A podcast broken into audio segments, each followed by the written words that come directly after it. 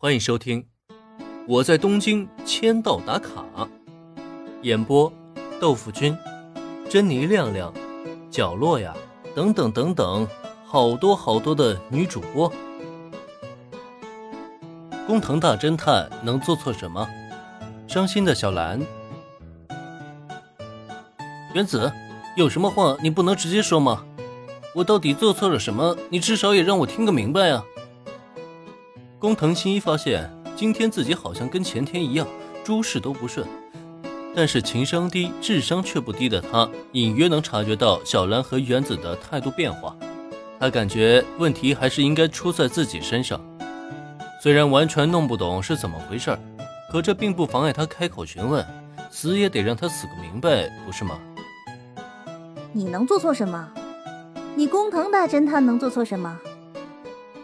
只可惜啊。一脸苦笑的工藤新一并没有得到原子的谅解，相反的，阴阳怪气的语调还在继续，真是让工藤新一抓瞎挠头啊！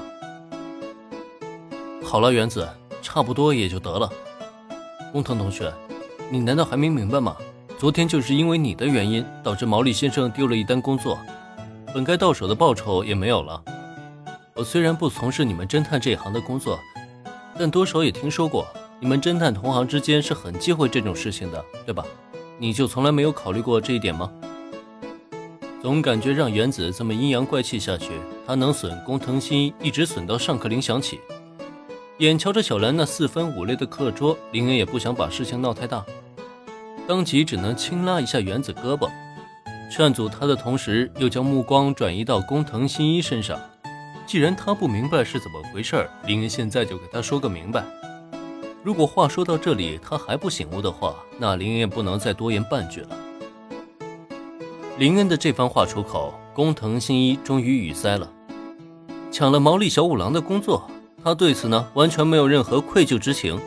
只是这种话，他就算再怎么蠢，也知道不应该现在说。他要是明白才叫怪事。明明小兰现在遇到难处，正需要钱，偏偏他还来捣乱，真是不要脸。被林恩劝阻的原子自然不好再阴阳怪气，但即便如此，这一刻也少不了他的讽刺。也正是他的这番话，让工藤新一的脸色一阵青一阵白，那叫一个精彩。嗯，小兰需要钱，我怎么从来没有听说过？工藤新一对毛利小五郎不屑一顾，但对小兰还是很关心的，即使被原子讽刺了够呛。可缓过神来之后，他终究还是一脸难看的追问了起来：“怎么，你还得小兰主动跟你报告，你才能知道？你就不知道主动关心关心小兰？亏得小兰还是你的青梅竹马，连这都发现不了，你还当哪门子侦探？”其实说实话，原子这话呢是有些冤枉工藤新一了。毕竟就算是她这个闺蜜，小兰没主动提，她不也不知道吗？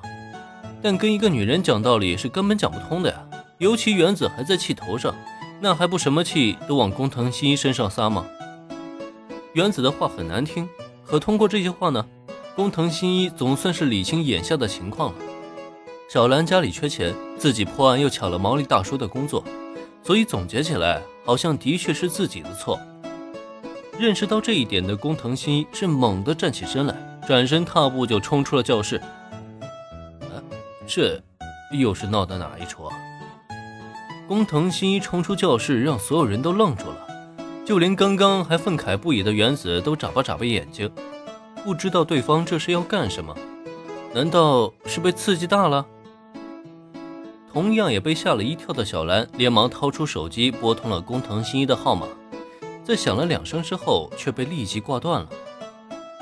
林恩同学。这一下，小兰不由得更加的慌乱，下意识的看向林恩。没事的，小兰，工藤同学是理智的人，不会做傻事的。这个时候，林恩反倒非常冷静，他很清楚工藤新一是个聪明人，情商虽然很低，但却不会钻牛角尖做出不理智的行为。可是，好了，小兰，工藤同学也不是小孩子，他应该清楚自己在做什么。我先去给你搬一套新桌椅过来。如果过一会儿工藤同学还没回来的话，咱们就去上报给平中老师。他会帮忙想办法的。工藤新一的去向，林恩并不在意。他现在最需要做的就是安抚好小兰，以后再去后勤给他搬一套新桌椅来。不然一会儿老师来上课，看到那惨烈的课桌，还真不太好解释。